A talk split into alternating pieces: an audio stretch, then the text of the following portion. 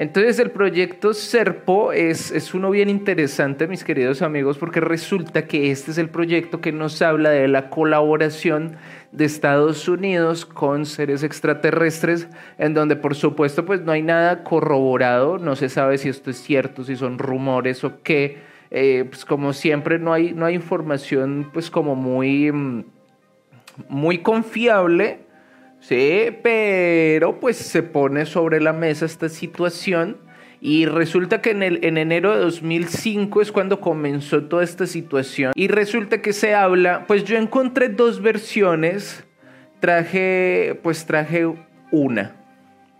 Y es que eh, Isabela Ruiz contactó una fuente anónima de la inteligencia de Defensa de Estados Unidos y empezó a emitir información sobre el proyecto SERPO. La segunda teoría es que se dice que todo empezó por un ufólogo, el cual empezó a recibir unos correos anónimos en donde empezaron a hablarle acerca de precisamente la situación de, de, una colaboración de Estados Unidos con una raza alienígena que venían del planeta Serpo.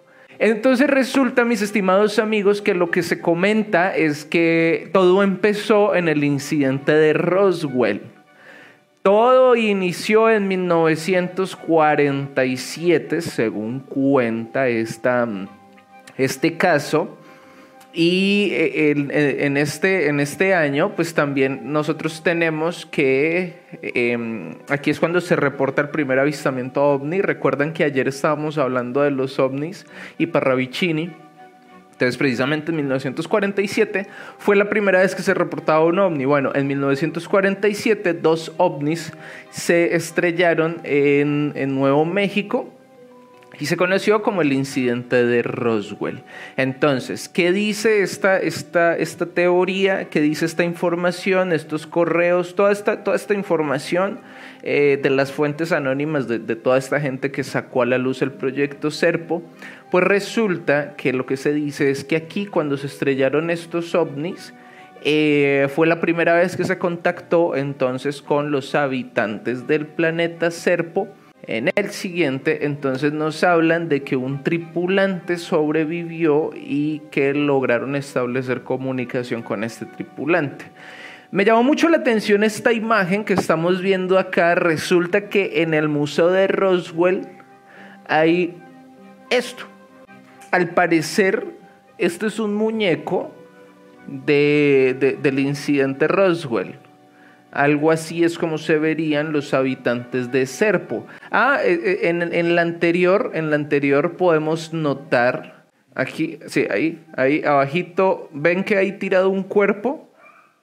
Sí, sí lo notan ahí tirado. Bueno, entonces dicen que uno se murió y uno sobrevivió. Listo.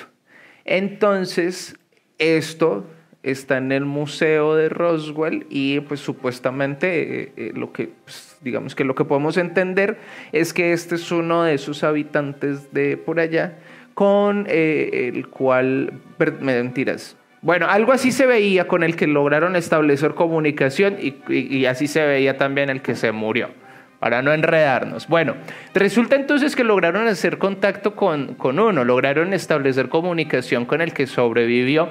Y lo que dice entonces este caso es que fue muy difícil establecer comunicación con él, porque por supuesto, pues tienen maneras diferentes de comunicarse y hablar que nosotros, pero lo lograron hacer. Entonces empezaron a hablar con él y también establecieron comunicación con el planeta, con Serpo. ¿Listo? Y se llamó IBI, EVE, Entidad Biológica Extraterrestre. Y lograron comunicarse con, con, este, pues con este planeta, pero el, el, el, habitante de Serpo murió en el año de 1952, pero el gobierno de los Estados Unidos se siguió comunicando con Serpo. Nos habla de que Serpo estaría ubicado en el sistema estelar de Zeta Reticuli, y que en 1964 entonces fue la primera vez que llegaron los, los habitantes de Serpo aquí al planeta para recuperar los cuerpos de estos extraterrestres muertos. Y además, mis amigos, para establecer que en 1965 iban a, hacer un intercambio de seres humanos, un intercambio donde 12 militares estadounidenses viajarían al planeta de Serpo, dos entre esos pues iban dos mujeres y resulta que eh, regresaron en el año de 1948. Dos personas murieron dos no volvieron y el resto, los ocho restantes, volvieron. Cuenta entonces, cuentan en este caso, cuentan en los archivos que lograron obtener estas personas, que un habitante de Serpo logró quedarse durante la misión. O sea, un, ahí lo podemos ver, pues al parecer este es uno de los habitantes, pero ustedes saben, hay mucho montaje, pero realmente no podemos asegurar absolutamente nada, todo esto es un misterio, pero nosotros sí habíamos escuchado, sí habíamos visto hace algún tiempo que efectivamente, o bueno, digamos que cuenta la leyenda, ¿no? Que los gobiernos como los de Estados Unidos habían hecho, mm, digamos que ciertos intercambios el proyecto Serpo y ya se va destapando nuestro próximo misterio. El planeta Serpo está a 37 años de la Tierra y entonces lo que cuentan, lo que cuentan los, los, militares que fueron, según nuevamente todo este desclasificamiento de 2005, desclasificación, sí creo que es desclasificación, del año 2005, eh, que tomó nueve meses en llegar hasta este planeta desde, eh, digo, por medio de una nave alienígena. Un 70%, un 70% de mí creería que esto es mentira, que este, este misterio no es verdad. Pero, pero, pero, pero, una pequeñísima y grande, bueno, una pequeñísima y fuerte mejor, parte de mí cree que hay una enorme posibilidad que situaciones como estas realmente hayan ocurrido. Nos damos cuenta que tal vez hay, hay un montón, infinidad de situaciones que nosotros rechazamos, pero están sucediendo. El hecho de que las rechacemos no significa que no estén sucediendo. Y que este sistema, el sistema educativo, los medios, todo lo que consumimos nos enseñan y nos muestran que nosotros, no sé, o sea, que nosotros tenemos que ser unas personas que le creen 100% a nuestros cinco sentidos, a nuestro olfato, a nuestra vista, a nuestro gusto y a nuestro oído. O sea, que lo que no podamos percibir con estos sentidos no existe. Y yo creo que eso es una gran falla humana. Cosas como el proyecto Serpo, nosotros tal vez lo, lo consideramos como falso. Pero tal vez, mis amigos, tal vez sí exista un tipo de, de intercambio. En suma, el proyecto Serpo, lo que se trataba es, es de un intercambio entre humanos y unos habitantes de un planeta que se llama Serpo, el portal de Aramoru. Este se me hace, mis amigos, mucho más interesante que el proyecto Serpo. Y lo siguiente es mucho más interesante. A ver si lo logran adivinar. Ahí se ve Orteza. Orteza, ¿qué será? ¿De qué se tratará el siguiente misterio? El tercer y último misterio. Bueno, Vamos a hablar de este, el portal de Aramoru. Súper interesante, mis amigos. Miren esta, esta, esta hermosa construcción. Primero, cómo se hizo. Es una montaña y está tallada. Y, ven que tiene también como así como arañazos y eso. Y pareciera que le hubieran pasado algo como paralizarla. Esto es algo pre-inca.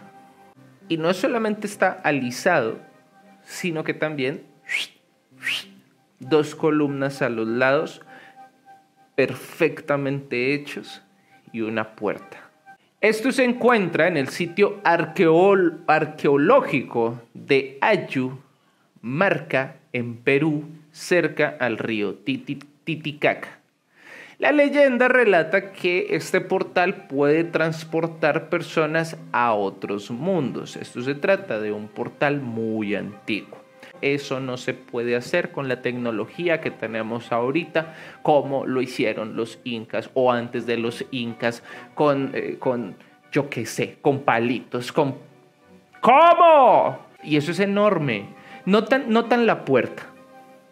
Bueno, la puerta es, ustedes, digamos, eh, tamaño promedio. Digamos, yo, yo, yo me arrodillo, me arrodillo y la puerta me queda aquí. ¿Sí me hago entender? O sea, ese, ese, es, esa puerta mide, pónganle ustedes, un metro metro con 20. Entonces esas columnas, esas depresiones de los lados fácilmente miden 4 o 5 metros. ¿Cómo explicamos tal belleza arquitectónica tan antigua? Y aquí en Perú. Ah, resulta que esto era utilizado por los sacerdotes incas. El sacerdote inca tomaba un disco de oro. Y llegaba a la puerta. Y el tipo llegaba y atravesaba la puerta. Esa puerta ahí, de, así, así, esa puerta de, de roca sólida, la atravesaba con un disco.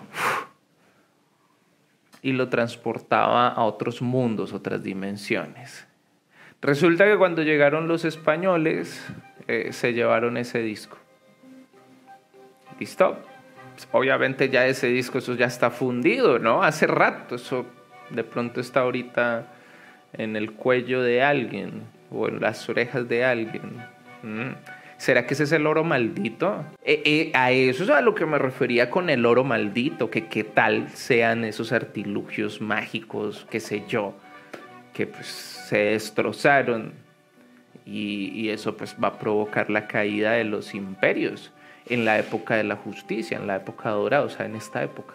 Aquí podemos ver lo que hacen las personas si tienen la oportunidad de ir, eso queda ya en Perú, al pie del río Titicaca, búsquenlo así, portal de, bueno, sí, portal de Aram, Aramomuro. Eh, hay planes turísticos y todo para que vayan a conocer ese sector. Entonces, las personas que van a ese sitio por lo general son tres personas, ¿no? Que se, pues para hacer este, este, esta especie de ritual. Entonces, como lo están viendo, dos personas se hacen, una persona se hace en una columna, otra persona se hace en la otra columna y levantan sus brazos. ¿Listo? La persona en la mitad, una tercera persona, se arrodilla. Eso tiene una especie de, eso es como un púlpito, un altar. Se arrodilla y pues levanta así sus brazos, ¿no? Entonces las personas que aseguran que han hecho esta, esta situación, entonces dicen que realmente sí se sienten cosas mágicas, que, que se sienten unas energías poderosísimas, o sea que, que es indescriptible. Y entonces las personas que eh, van a esos sitios y, y sienten todo eso, dejan ofrendas ahí en el, en el sitio, como agradecimiento y tal.